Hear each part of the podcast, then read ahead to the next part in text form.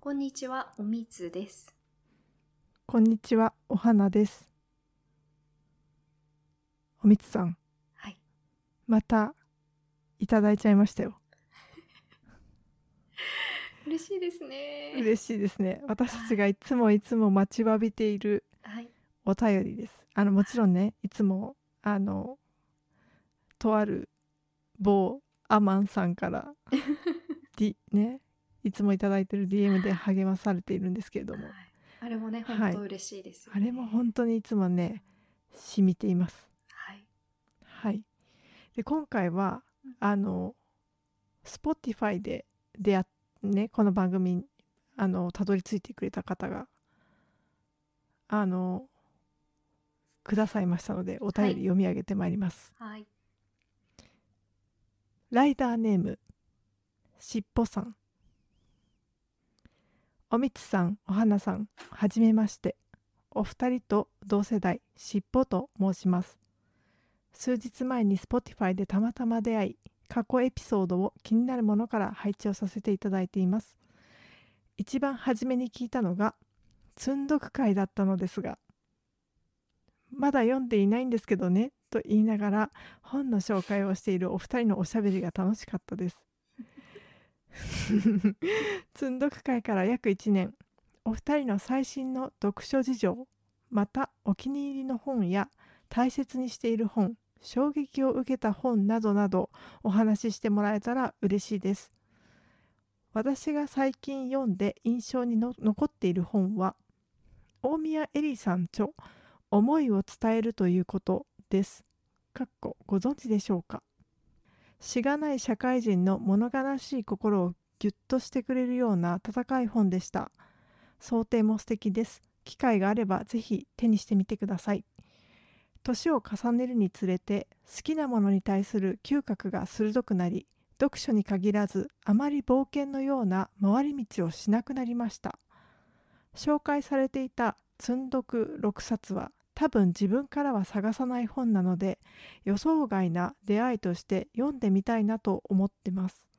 お便り読んでもらえるかなとドキドキしながら次回更新待ってますおーうーんね長文くださいましたありがとうございますしっぽさありんがとうございます。しかもねツイッターもねうんフォローしてくださいました、あ、そうですよね。すごい嬉しい嬉しいですね。うんえ大宮愛理さんのうん著,、著のねご本の紹介いただいたんですが、ーえー読んでみたい。私は読んだねこれこと読んでみたいねないですね。うん。私ね大宮愛理さんってあのお私ね好きなんですけどおおぎやはぎうんうん。のポッドキャストとかで大宮エリーがうんたらかんたらってちょこちょこなんか過去回聞いたことあるなと思っててうんうんうんおそらくえっと小木さんとか小木さんの奥さんとかとうん。かなりこう親交が深いあの方ですよね確か。ああ。え、う大ん宮ゼリーさんってさ、なんか舞台系の方そうだよね小なんか説も脚書い本とてるかだよねそうだよもうね。関わってるイメージがありますあよっね。たんで、合ってますかね。ねえーえー読んでみたい、読んでえみたい。ー読んでみたいほご本をね出してるっていうのをねまず知らなかったですね。ねそうこの人ねそのウィキペディアで大宮エリさんし調べると日本の画家脚本家 CM ディレクター映画監督作家エッセイリエッセイストコピーライター演出家ですラジオパーソナリティです超幅広い本当ですえね。ししかも東京大学薬学部卒業って、そうそうそう、そうだよね。へえあそれなんか電知通からってた。独立されてる方なんだ、へへえめちゃくちちゃ面白そうな方ですねこれゃ。読んでみたい。うんしがない社会人の物悲しい心をギュッとしてくれるような温かい本っていう。いやまさに私たちが欲しい本じゃないですかじゃあね。ねしかもこの文章もすごいいいですね。なんか、ねすごい、これよ読んだらもう絶対手に取りたいですも ん。取りたい取りたい、うんご紹なんか介文あの帯にした方がいいよねうんそうそうそう。すごい。ああ、そっか。いや通読ん学でみよう会を初めて聞いてくださったんですね。ねうん結構あの、まあ、初めてやったうん積んどく会でしたけど、うん、かなり偏りは確かにありましたよねありましたね。えねその後あれ読んでます積んどくした。あのねうん。読んだのもあ るうん。読んだのもあるしあれみたいなのもある通読してるのもある。そうそうそうですね。私もそうだな。そう 正直なところ言読み終うとねわってんのもあるし、途中までのもあるって感じですね。 そうなんだけどねうん。その状態なのにもかかわらず、うんあのードリアンさんのさうん。本うん。おすすめしてたじゃないですかうん。うん。おみつさんが、うん。買ったから私あ、買った読んだそれも積んどくしてあるから いやまだなんだよ まだなんだよでも絶対読もうと思ってるこの夏、そうだね。うんこの夏なんか最近ねちょこちょこ、うんその Kindle だったりうん。まあ実際に本買ったりとかうん。ちょこちょこねなんか機会が増えてって自分の中でうん。あの今後ちょっと加速していく予定ああ、読書をもっと。うんおーそう、まあ、ま漫画もあるんだけどうんそうそうそうんんいいね、いいね。ねなんで今日はね早速ねこのお便りに、まあ返答っていうわけではないんですけどまあうん私たちもそろそろややりたいねとは言ってた、うん。ね、本について積んどくシリーズということで、うん。えやっていきたいと思いますけどはい。ちょっとね事前にこのお便りもらってからうん。意識してかき集めたね,、そうであすのね。ここでわざわざ言いたい本について 確かに。 うそんうですね。そうまあ34冊かなうん。うん私はね3つ用意しました今日はい。あの別にこう知ってるよっていうかもしれないような本もありますうんうんうん。はいじゃあ、早速紹介していきますか。そうですねうん。えっ、とおみつさんはどういう観点で探してくれたんでしたっけ私はね、もうこのしっぽさんが書いてくださった、うんお二人の最新の読書事情、お気に入りの本、大切にしてる本、衝撃を受けた本うんなどの話をっていうところから、えっ、と、うんこの観点で選びました。おおなるほど、うんうんうんえっ、とね私はねちょっとお気に入りとかうん大切っていうところは、うんちょっとねまだね思い出せないかったの ねうん、だからら、まあ、最近のっていうところと衝撃を受けたっていうところうんにまああの含まれている読んだ、読んでないけど読みたいという本をねご紹介したいと思います。はーい。はいじゃあおみつさんの一冊目から聞いてみてもいいですかはい。えーとはいじゃあまずは最新の読書事情っていうところからで、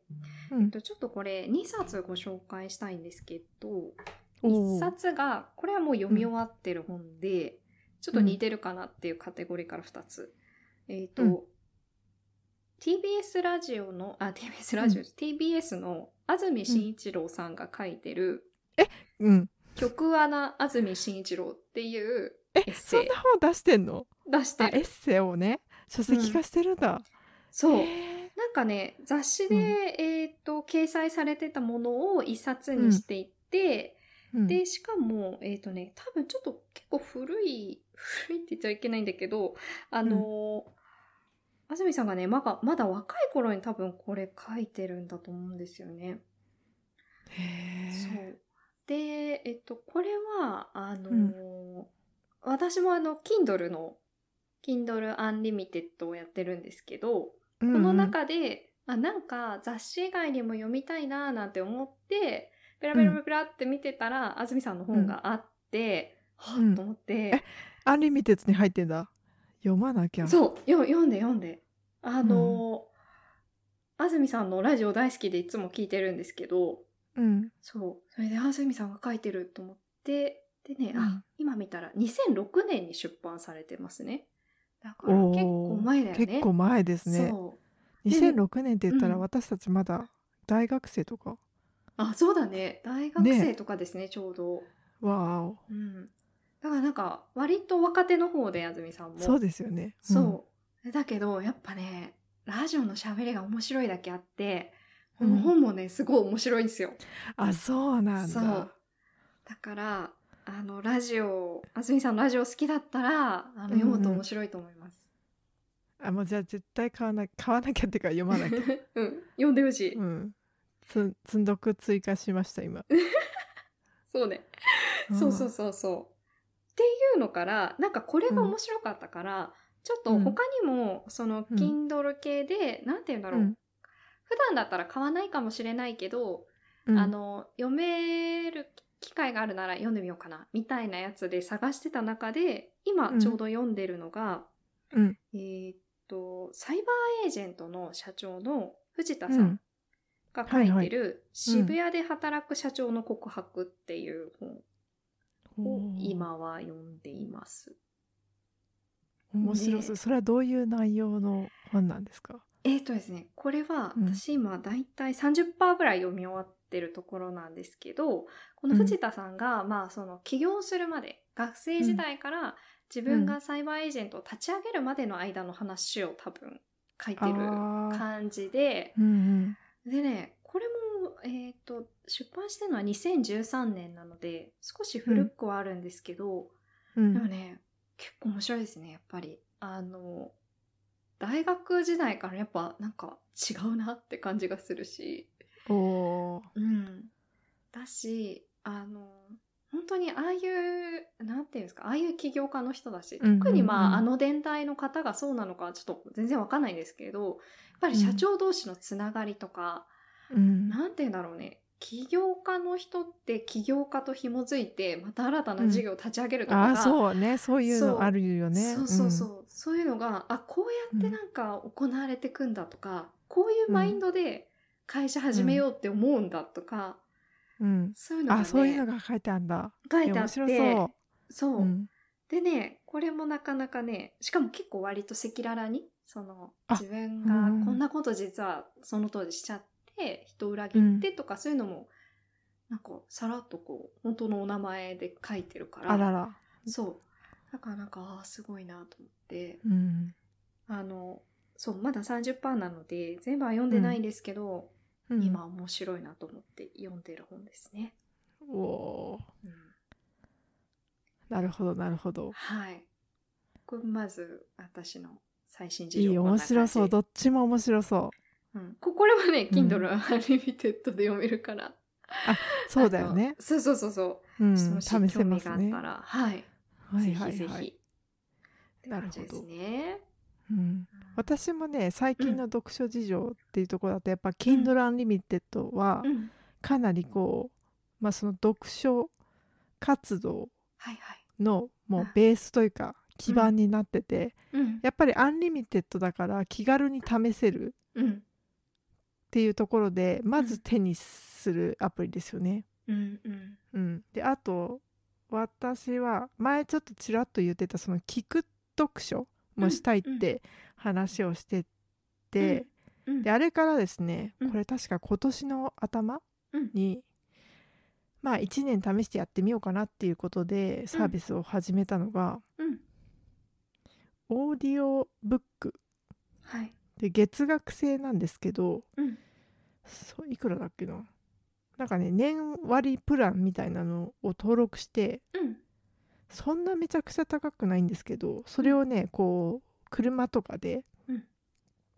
聞いたりとかしてるっていうようなへーところですねごい。じゃあ運転しながら読書できるみたいな。そうそうそううなんだけ、どなんかね、ちょっとやってみて感じたのは、うん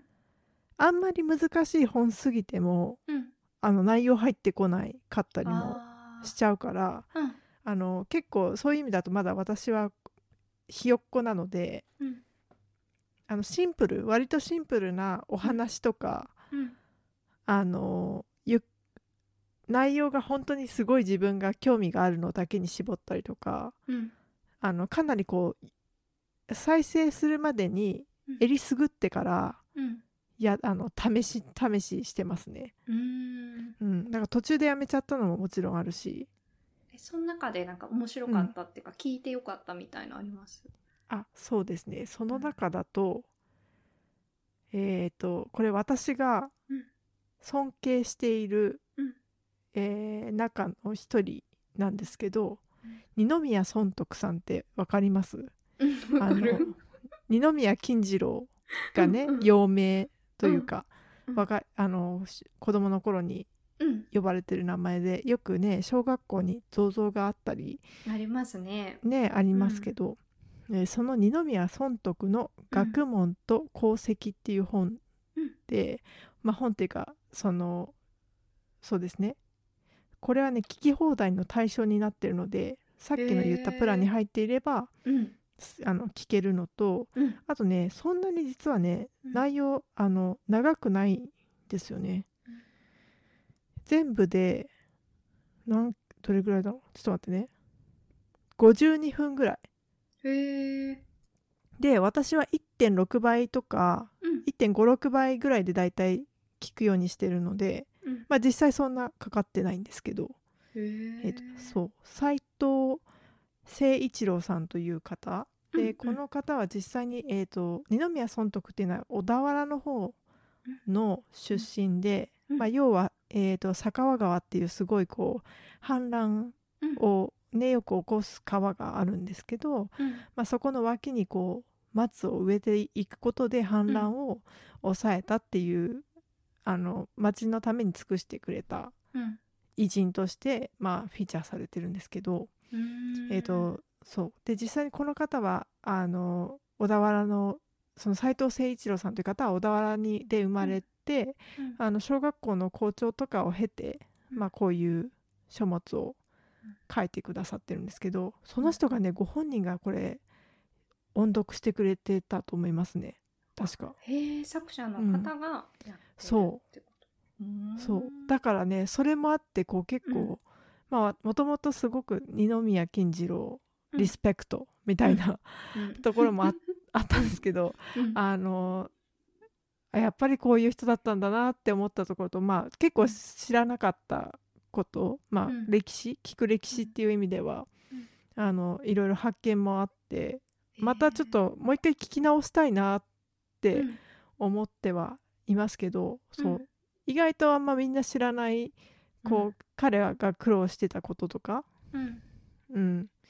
そういうところもねあの触れられてるので、うーんうん、面白いなと思いました。確かに知らないかもしれないですねあえて薪をこう担ぎながらそうだよね勉強してたみたいなさ、うんそあ学と問のよく知られてるのはう、うん、ね貧乏な生活をしててうん結局夜に、うんまあ、夜にしか勉強できる時間がないんだけどうんうんでもろうそくは買えないとうんだからうん菜種油ね菜たうん菜の花を育ててうんそこから取れた菜種油の油を燃やすことでうんこう火をねうん明かりを作って勉強したとかねなんかそういう結構有名なエピソードってその12個くらいしか多分知らないうんけどそううん本当そう思います、そうそうそう、んまあでもねこういう人でありたいなって思ううん一人ですね、素晴らしいなる、ほどうん、だからこういうのも、うんまあたまたまそのおすすめに出てきたんですよそのうん聞く放題、えっ、とオーディオブックのアプリで、うんまあなんかね別にそんなすごいたくさん読んでたわけではないんですけど、うんおすすめに読んでみませんかみたいなやっぱりコーナーがあって、うんあ聞き放題だから聞いてみるかうんで先にこうダウンロードしておいて、うんあのね車で再生もできるからうんうんうんすごいいい本の出会い方はできたかなと思います。確かにそうですね、うんそういうのがなかったら多分普通の本だったうんら読んでない、ねそうだよねうん、その本屋さんでも多分置いてるとは限んないうんだろうなという本だし、うんうん、そっかそっかそうですね。へーでやっぱこの作者が読んでるっていうのも結構、ひうん私はじんわりきましたね。うーんうんそっかそっかあのもちろん全ての本は全然そんな作者が読んでるわけではなくてうんあのなんか声優さんみたいな方が読んでるものが多分多数あるんですけど、うんうんそうそうそうこれはねだから正解だでしたそういう意味だと、まあ、年割りでうん元取れてるかっていうとちょっと分かんないけうど、んうん、登録してよかったって感じか登録してよかった。で今はね、うん池上彰さんのうん「世界から戦争がなくならない本当の理由」うんえー戦後70年の教訓っていうのを聞いてる、うーん面白そうそれうんも、これは結構その日本のそのうん第二次世界大戦まだねと途中までしか読んでないんですけどうんあ聞いてないんですけど、うんうん、その、まあ、どういう負け方をしたとかその戦後の、うんまあ、戦後にしなきゃいけなかったことをしなかったからこうなってるとかうんなんかまあその今今今ね、まあ、うんロシアだったり、うんまあ、ちょっと中国が台湾にとか、うんね、ニュースを騒がしくしてるけども、うんまあ、た決してまあ他人事でもないし、うんっていうところで、まあ、ちょっと読んどきたい一冊でありそうだなという感じですね。うんそれは池上彰さんが読んでるんですかそれは別の人これはね別だと思いますね。うんうん、池上さんじゃないと思う。うんうんそうかそうかうんでも池上さんのシリーズ多分何冊か多分聞けるはずで、うんうん、池上さんも結構私は好きなのでうんなんか片っ端から読もうかなってうん思う思ったね。ううんんいいねうん、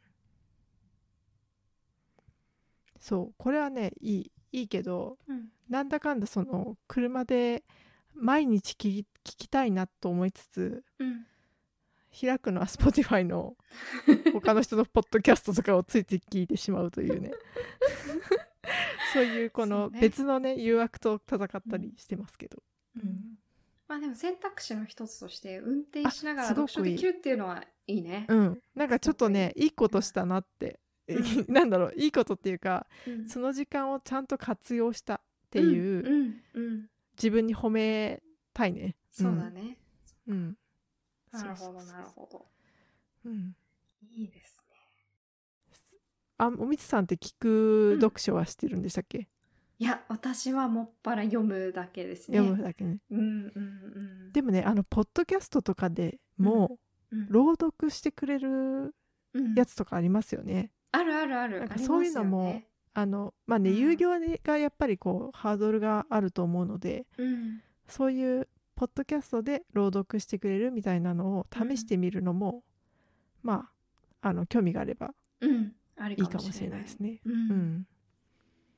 じゃあ次のおすすめいきますかはい。はいえっ。とね、私はお気に入りの本っていうところから、えっとね、本っていうよりは作者って感じになっちゃうんですけど、うずっん、と好きで読んでるのが三浦紫音さん。ああ言ってましたね。うんうん。うん、なんかお花ちゃんに多分あのおすすめしたことあると思うんうんですけど、あるある。あの三浦紫音さんって、えっと、小説も書いてるし、うんえっとエッセイも書いててうんで、えっと小説だとね多分有名な映画化とかされてるところが風が強く吹いているっていう、駅伝の大学駅伝の話とか、うんうん船を編むっていう、えっと辞書作成のうん人たち、辞書を作成する人たちのお話うんとかなんですけど、うんあの小説も面白くて多うん分結構ほとんど、えっ、とね2年ぐらい前までに出版されたの多分ほとんど読んでるとは思うんですけど、おーはいはい。あのー特におすすめなのがやっぱエッセイそうがね個人的にはね、面白いと思うんですよ。うんで、えっと三浦紫音さんって私たちより少しあの少しだけ上なんですけど、うんあのね、いわゆる、あの、その年代、まあ、30代以降の女性の、なんか、あの、日常みたいのを面白く、自分のね、日常を面白おかしく書いてて、うん、で、あの、ミラさんはすっごい漫画も好きだから、漫画の話とかもめちゃくちゃ出てくるんですけど、わあ面白そう。うんそう。で、すごいね、あの、割と昔の漫画とかも、なんかまた全巻買って読み返してしまっているみたいな あのやつとあかー、はいはいはいもう本がありすぎて、なんかそこが抜けないか心配とか、あおー抜けるよ。うん。そう、そう、なんかね、やっぱね、すごい、あの、普通じゃない感じ。普通なようでいて全然普通じゃなくて、うん。面白いし、あの、爆竹だったかなあの、バンドが大好きで、それの遠征に行く話とかも結構よく出てくるんだけど、へえちょっと破天荒なのかな。あのね、うん、かなり面白い人だなって感じがするの。うんで、ファッションもファッションで好きで、うん。なんかセールになるとこう、買いに行ったりとか、うんなんかね、あのすごいね。そう、面白いいろん友な達の、視野が広い。うんそう。あの、そうそうそう。だから、あの、あ、そうなんだっていううんところ時もあるんだけどどっちかっていうと、あの本当ね愉快な友達の話を聞いてるみたいな感じであ読めるやつなんいいでですすよねね。すなんごいかしかいいも今海外にまあおみつさん住んでるじゃないですかうんうんだけどそういう本たちに出会えてたらうん寂しくないというかそうですね。ねうん確かにねなんか結構文庫で買ってたので実家に置いてきちゃってるんですけど、あら本当には今はないんですけど、うん、でもねなんか読みたくなったら Kindle とかで読むのもありかなってうんうんうん思ってますね。あのねそうすごい読みやすいし小説の方もすごい読みやすいし、キャラがめちゃくちゃ立ってるんですよなんか。あのそうなんだそうえ読んでみたいなだからなんかそういう小説が好きな方うんうんは面白いんじゃないかなと思いますね。ほうそうそう三浦紫音さんね三浦紫音さん、うんおすすめというかお気に入りですね私がはいずっとはいはい好きな小説家さん。なるほどうんかな、いいねいいねうん、じゃあ次お花ちゃん。次ねうんえー、と私は、まあ、おそらくお気に入りになるかもしれない候補っていうところで大人買いした本について言おうかなまだ読んでないんですけどほとんどあの「赤毛のアンうん、シリーズって読んだことあります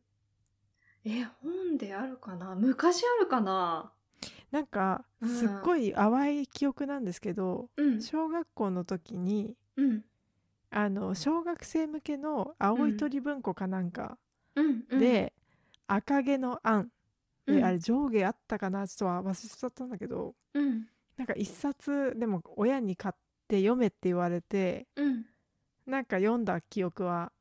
あったのね。うんうんで何も私はその時感じるものはあんまりななないないって言ったらあれなんだけどうんなんか小学校の時、まあ、今もたまにあるんだけどうんただ字を追っただけみたいな、うんうんうんなんかあんまりこう何かそこに発見とか感激した要素ををうん今今は思い出せないんだけど、うんたまたまね Amazon プライムであれうん5月ぐらいかな、うんにあの昔おみつさん見てたかなあの、ハウス食品とかがうん今日、てあの提供でやってたうんなんだっけアニメ名作アニメ劇場だっけあああなんだっけうんうんうん世界名作劇場だうんうんでその中でもうん私たちの時代にはやってなかったというか、うんかなり古いうん作品の中で赤毛のアンがあるの。うんうんでかなりっていうのはどれぐらいかっていうと、まあ、多分1970年とかなんじゃないかなうーんだかならるほどね生まれてないよね生まれてないうんなんだけど、まあ、それもねえっと私が小学校の時に再放送でうんなんかね冬休みとかに朝やっててあやってたねでねうんなぜかねうちではそれ父親が見てたのよ い行く前にうん。でうまあんそれにつられて私は見てたんだけど、うんうんで父親がだからさなんかなんであんな面白い面白そうっていうかもうずっと見てんのよ朝うん毎朝毎朝、うんで好きだなって思ってたのうんでふとねアマゾンプライムで、うんごめんなさい話前後しちゃったんだけどうん5月ぐらいに解放されたからうんまあ暇だったしさ見たのよ、うん全えっ、と二十何作かなうん二十何話あったんだけどうんもうね大号泣だったの私えー、面白いんだ赤毛のアンの話って知ってます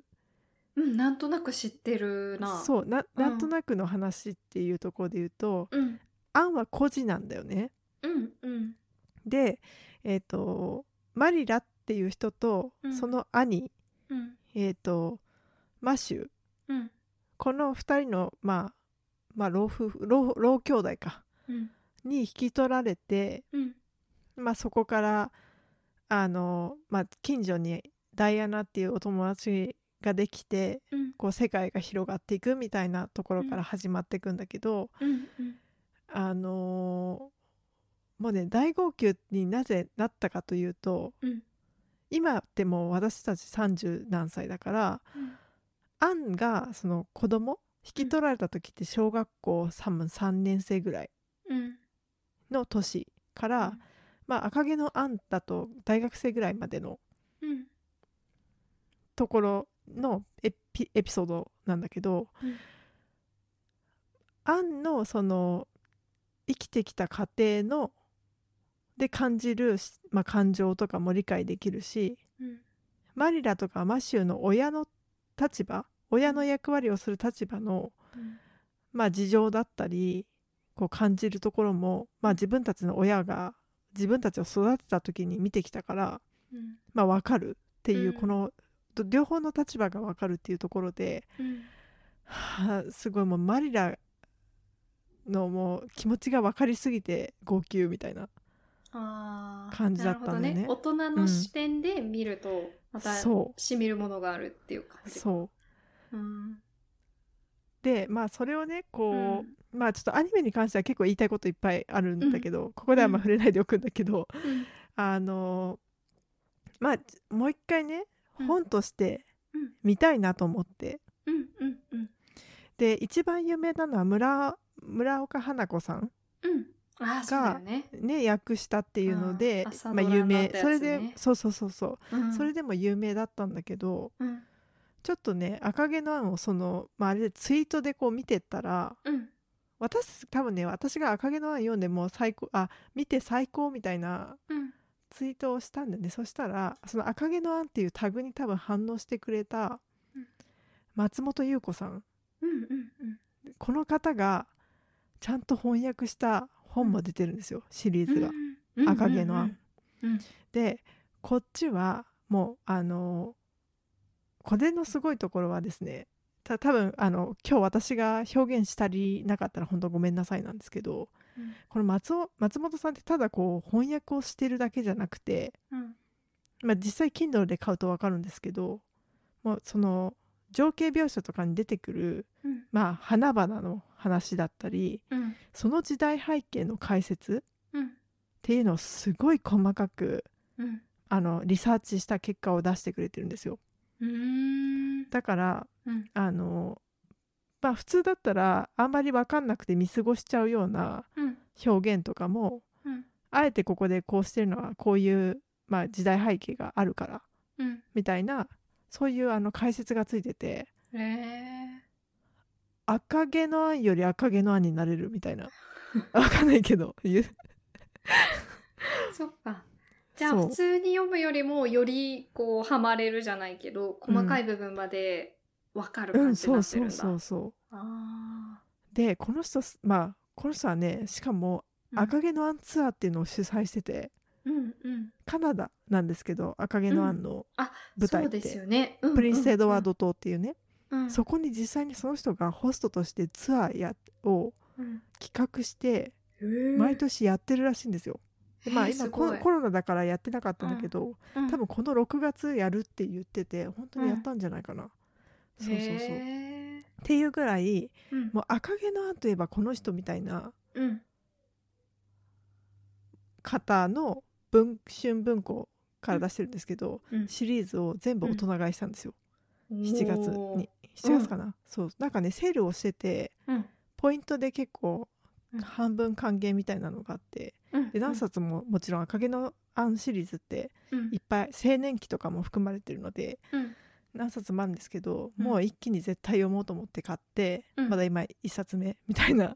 あでも読み始めたんだねそうそううそうおーでもその読み始めた数ページでこの人の凄さ、この、まあ、松本さんの凄さっていうのは、うんひしひしともう伝わってくるへーうん、でもうあの村岡花子さんの役の素晴らしさっていうのもきっとあるんだと思うんだけど、うんうん残念ながらそっちは私ほとんどは見たことがないので、うんまあ、そことの比較とかはあのできないんだけど、うん多分どっちにもこう魅力があるからもし、いや私村岡さんのはもう読んでてでも「赤毛のアン好き」っていう方は、うんこっちの方のねうんシリーズもぜひ見てもらいたいなってうん思ったりしました。うんそっかそっかえ全12冊とかなのそうなのほう。全部買ったわよ、すごいね。うん、でもねその Kindle ってうんたまにそういうセールがああるんですよねあるあるある。うん。だから結構それが、うん。まあ、背中をこう押してくれるうん。であ読んでみようかなポチみたいなっうん。っていうのがねできるっていうなのるほでど、ね、あ、じゃあセそうそーうルになってた時に買った感じ。うん、それはうんうね松岡さんがツイートしてたの、こあの何日からそうなん何だ日までの間に買ったら、うんこんだけ得点できますよみたいなえー、でもいいね。もちろんですよっていう感じで、うん。うん。そうそうそう買ったそっかそういやこれはぜひね本当あのまあちょっと私も全部読んでから家やっていうところがあると思うからいやいやいや。あれなんですけどうん。まあねな多分本でも泣くかなって思ってるああ、そっか。うんうんえーそうそうそいいっすね。かけの。ううん意外になんかそういうなんだろう名作を私は覚えていなかったりとかあまあ読み読んでなかった家にあったのに読んでないとかねなんかそういうのは結構あ散々あったからちょっと、っとねもう遅いかもしれないと思いつつもうんいや今からでも遅くない名作には触れておきたいなとうんまあそういうところで遅くないよ、うんうんこのシリーズが今は積んどくの熱い本となっておりますね。へえいいね、うんこれは。まあ、でもね多分本本でって言われたらうんあんまりピンとこない方は、うんもうそのアニメの方、うん Amazon プライムでアニメを一回見てみるのはおすすめです。なぜかというとうんこれ宮崎駿さんが、うんあのまだ若い頃だと思うんですけどうんうんうん、に手がけてるんですよ。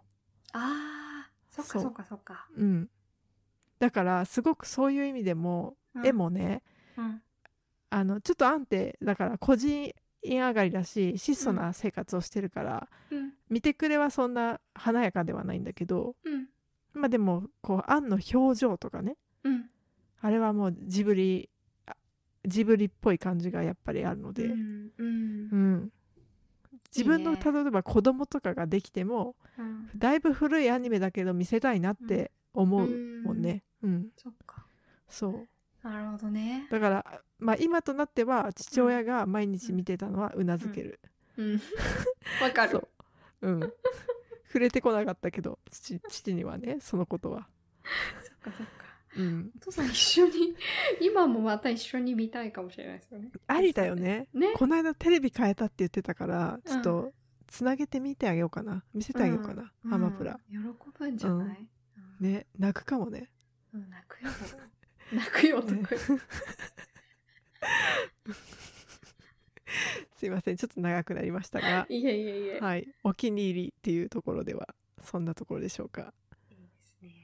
おみつさんはどうでしょうえっ、と、私は最後にです。衝撃かなそうですね。衝撃を受けた本っていうところで、一冊、えっ、と、パッと思いついたのが、えっ、と、この本は、えっ、と、あ、まずタイトルから言うと、うんえっ、と、地球環境報告2っていう岩波新書の本です。おーなんでか難しそうなえーとね、内容は、まあ、あうんの、えっ、と、地球環境がこんだけ変わってきちゃってるよっていうののを、この、えーと、作者の方が、えーと、まあ、地球各地を巡って、実際に、ま目の当たりにしてきたものをまとめてうん一冊にしてるっていう本なんですけど、これ、あの、私、えっ、と、大学の時に、なんか、えっ、と、入学して多分すぐぐらい、1年ぐらいの時に、うんあの、読めましょうっていうので言われて読んだ本だったんですよ。え大学の講義かなんかで指定されたってことそうそう、確か後期だったと思うんですけど、うーうんん。で、あのーで、へーと思いながら、まあ、ちょっとじゃあ買ってみるかみたいな感じで、こうう、ん新書買って読んでみたら、まあ、結構度肝を抜かれたって感じで、うんでこれまあ1998年に出版してるものなので、うんあの今から考えるとあの、まあ、結構、ま、前ですよねもう20そうねそうねでなんですけどもう98年の時点でこんなになっちゃってたんだっていう感じに、うんあのもう環境破壊がすごいどれだけ進んでるかっていうのに、うんまあガンとされたうがん本当に衝撃を受けた本でしたね。うんでえっとまあなんとなくそのえっとアマゾンが日々なんか東京ドーム何個分消えてますとかうんなんか南極とか北極の氷が溶けちゃってますとかって、うんなんかよくやってるじゃないですか。あるねでうんそうだなーなんて思っ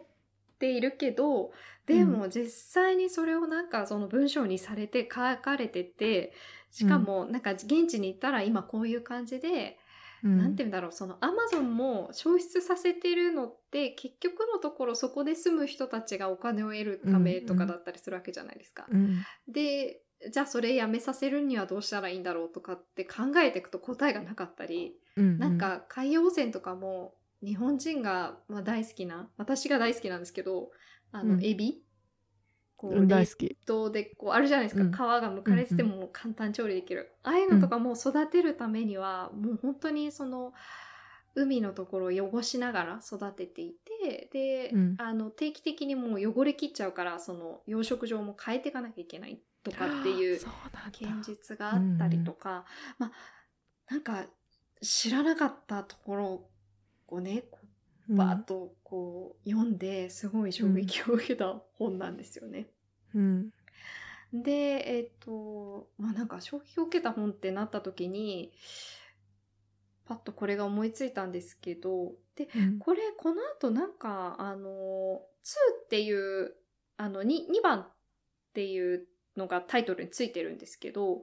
それ以降なんかこの3とか出てるのかなってちょっと定期的には見てはいるんですけどなんか出てはいなくて、まあ多分おな、うんこの医師さんっていう方が関さんかな、医師さんか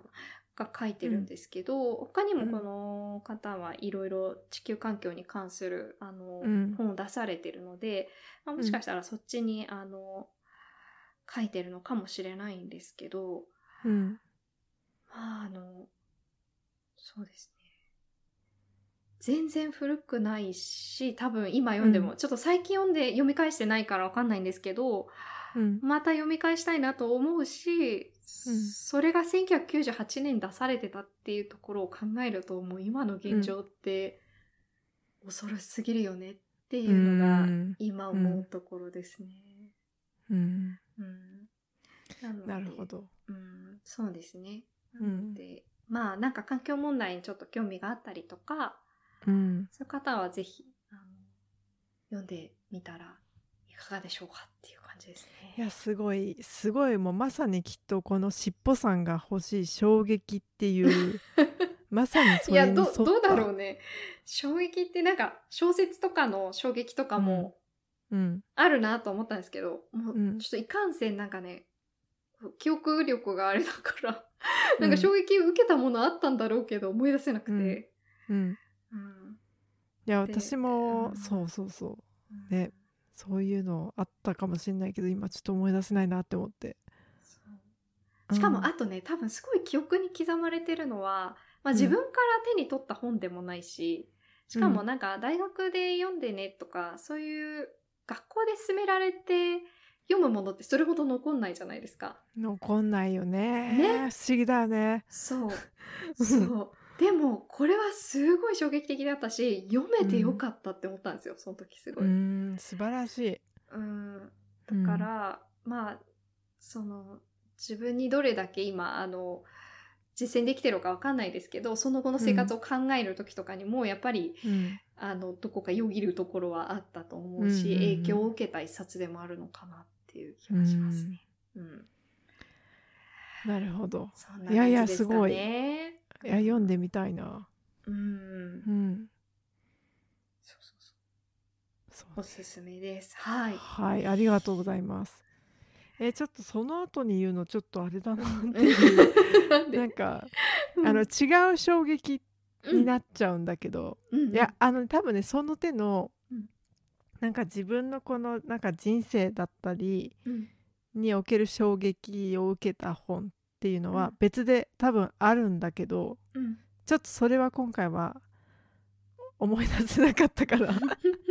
お休みにさせてもらってちょっと最近「えこの人こんなの書くの?」みたいなうんそういう意味での衝撃がうんあったのが、うんえー、とこれもまた Amazon Unlimited なんですけど Kindle のね、うんあったのでご紹介したいなと思います。あの書いてる方はなんと阿佐ヶ谷姉妹なんですけどああうんあの、まあ、芸人のねうんうんあの、似てるけどうん血はつながってないあの2人ですよ。はいはいはいはいで、えー、と本の題名は「阿佐ヶ谷姉妹ののほほん2人暮らし」っていうやつで、まあ、エッセイをこう書籍化したようなうんもので、まあ、中には書き下ろしの恋愛小説みたいなのもちらっと入ってたりするんですけど。へえうんなんかねもう本当にね衝撃を受けたのはうんあのまずこの2人、うんまあ血はつながってないんだけどうん同棲し同棲っていうか同居してたんですよね。はいはそうそうそうでそこで繰り広げられるいはいうん日常を、まあなんてことない日常なんだけどうん面白おかしく書いた内容でうんあの2人が交互に、ま、あの美穂さんとえりこさんえりこさんがお姉さん役の方で、ん美穂さんが妹さんなんですけど、うんがあの交互に書いていくみたいなうんうんうん感じでうんあの構成されてて、うんで設定っていうかまあ事実なんだと思うんだけど、うん基本はえりこさんっていうお姉さんの方は結う構ひ人ごいごいしいというかうんなんかあ美穂さんといしずっと一緒にいたいみたいなうん感じなのね、で美穂さんはうん一人っ子だから、うんなんか自分の時間とか結構あの大事にしたくて若干お姉さんをディスってたりするわけよ。うんうんなんか、あの毎日そんなあのお寝てる時もうん顔は見たくないみたいなことを言ったりとか、うん そういう感じの関係性なんだけどまあでうもんなんだかんだ仲は良くて、うんでもねそのねあの日常なんてことないその商店街の人とのやり取りだったりとか、うんまあ、その2人の間でのやり取りうんがねすごいあのなんて言ったらいいのかな2人の表現がねうんもうものすごくあ阿佐ヶ谷姉妹だっていううん書きっぷりなんですよ。なるほどねそうんうでねあの私すごいこれを読んだ時にうん疲れてたの。うんで私疲れてる時に本なんて読まないみたいな。てかうん読めるステートではないみたいな感じになってうんすぐこうベッド直行タイプなんですけどうんこれね開いたらうんもうねあの目をこう Kindle のね端末に奪われるっていうか吸い取られるかのごとくうんもう止まんなくなっちゃったのへえそれはすごい引き込みだから引き込み力がすごいというか、うんうんうん、さらさら読めるしもうね一人でゲラゲラ笑ってたのあ面白いんだ面白いのへえだからねこれねちょっと電車で読まないでくださいっていう感じぐらいあそんなでもに私ねなんかねそう職場とかにも持ってっちゃってさもうあの、止められないから自うん分を、うんうんでも職場でもみんな静かにこう寝てたりさ食べてたりする中でさ、うんみたいな感じで普通に一人で笑ってて怖かったと思そうう周りの人はは、うん、へえでもそれぐらい我慢できなくなるぐらい面白いっていうその衝撃そっかがえあこりれました、ね、私ドラマ化されたのは見ました、ドラマになってんだこれそう知らなかった NHK がねドラマにしてたあそうなんだうんへえっていうぐらいじゃあ有名なんだこの本は実はいやわかんない私もそのドラマ化したのでし知ったかもあのあ小あのエッセイ書いてたんだと思ってうんそうでなんかねドラマも結構面白かったよいやこの二人はさ、うんあのよくトンネルズのさうんなんかいなんて言うんだっけあれ細かすぎて伝わらないあそうそうそう あれれでさもうすごいあれ面白いよねって思いながら、うんうんあそこに出てくる名物の姉妹みたいな感じで思ってたんだけど、うんいやこの本を見てるとね、うんこの人たちの生き様自体がうん面白いなって思った普通に。あー確かにねしかも私、あの、美穂さんの方がうんあんなに奔放だと思わなかった、あそうそうわかるわ かるんかおね姉さんの方が奔放な感じだよね、テレビとかではそうそうそうそうでもなんか美穂さんがもう結構お姉さんに冷たいしそう冷たいの結構ねなんか待ってよとか言っても先に行っちゃうみたいな、うんなんて言うんだ ろうなんかねなんかあわよくばね一人になりたいみたいだよ、あそうみたいだよねそあねなんかで我が地位見道つかをったか行くみたいなうう、ん、そうそうそ うそう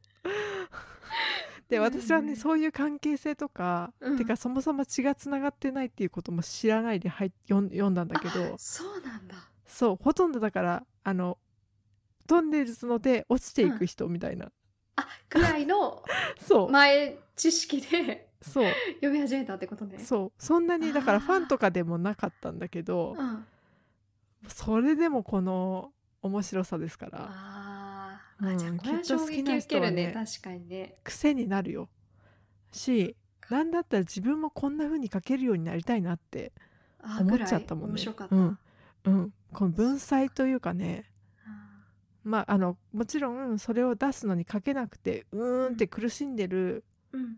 あのシーンとかもちゃんとそれもうまいこと書いてあってうーんなんだみたいなこの人たちもしかしてもっと今後出版してくれるのかなってちょっと、あーうんそうだねでもそういう仕事来そうですよねうなんかん、ねいや、どんどんねそういうのをぜひ、う、うんんおかわりしたいなって思ったねそうそうそう、ねそういう意味での衝撃でした、うんそっかえーちょっと私もこれ読んでみようこれもアンリミテッドのうちにぜひそうですねそうだよね、今のうちでこれを読み出したらうんなんか他にもうんちょっとおすすめの本が変わってきて Kindle のああはいはいはい片桐はいりさんとかの本をおすすめされてたりとか私片桐はいりさんの何個か読んでるなあ本当うんあね面白今いよ一応1個買ってみた買ったっていうかダウンロードしてみたあのなんだっけフィンランドの話とかうん弟さんがどこだっけなんか南米の方だっかなんかどっかに住んでてあそこに会いにそ行うくだよね話とかそうだよねうんうんうん、うんそういやだからいいなこうやって文才のある人はってうん思っ思いつつねそういうまあ芸能界でもやっぱね文才がある方たくさんいるんだなと思って、そうだよねうんちょっとだから違う入り口をくれたなっていうんううんうんところもよかった、なるほど、うん、これ本当にねサクサクあっという間に読めるからうん、うんぜひあれみたいだから前にさあのおみつさんに個人的に貸したさうんあダーリンの進化論だ高島あちさ子ーの、はいはいあ高島ちさ子さんの、さんうんそう「ダーリンの進化論」これもねうんすごいもう目がなんか座れるようにうん読んでったけどこれと同じ感じで読めますあーサクサク系だサクサク系、そっかそっかうん、止まらないねダーリンの進化論面白かったですもんねあれ面白かったねううんん、これもう親にも回し読みしたしさ、うんうんうんこれ「ダーリンの進化論」は今後も多分元気なくなったら多分読むと思元気になれる本うそうそう高島さんはこうやってたくましく生きてるんだから私も起き上がらないと みたいなそういうこうすごいじゃんもうバイブルじゃんバイブルだよ、ねうんまあ、これ別に高島さんっていうか夫の夫がすごいっていうことだよねタイトルからするとねえ確かに夫もすごいねもすごい夫が進化してうん我が家のスタイルについてきているみたいな話だよね、うんそうそうそうまあそんなちょっとライトな感じの本が多かったかもしれないですけど、私からはううんんいやなんかバランスが良かったんじゃないでよしかょうったかよかった自画自賛だけど、 でも面白いですねこうやってやっぱりうんあのい今日はほら「しっぽさん」の話した本と、うんおみつさんと私の本だったけど確かに自分ではそれをチョイスしたかわかんないなっていう本をはい。こう紹介されるとなんか読みたくなるね。いや、本当にそう思いました。うん、うんだからだから前回その積読した時にも気づいたんですけどうん。あれからこうインスタとかで積読うんタグとかでうん。見てったら結構そういう系のチャンネルも、うんその積んどくというかおすすめ本をうんなんかこう簡単に要約とかしておすすめポイントがなんだみたいな感じでうん。紹介してくれてるチャンネルとかも見るようになってあでそっからだからまた読んでみようかなみたいなのが増えたりしてるから、あ、なるほどね。うん、今日はまあ違うけどそうそうそれもいいいいなと思った。いいですね。うん確かに。いや、今日なんかね聞いたのは、本当、うん早速読んでみようかなって思いましたね。うん、思いました思いました。うん。まあ、なのでちょっと概,、うん概要欄にねそれぞれあの、はいしっぽさんがおすすめしてくださったやつもまあ含めうん。あの貼っておきたいと思うのではい。あのもしよければお手に取って見ていただければと思います。はい。はいまたあの積んどくしばらくしたらやりましょうね。積んどくこれはね。うん積んどくね。確かに。うんそうですね。そうしましょう。はい、そうしましょう。ははいい。じゃあ今日はそんなところで、はいさよなら。さよなら。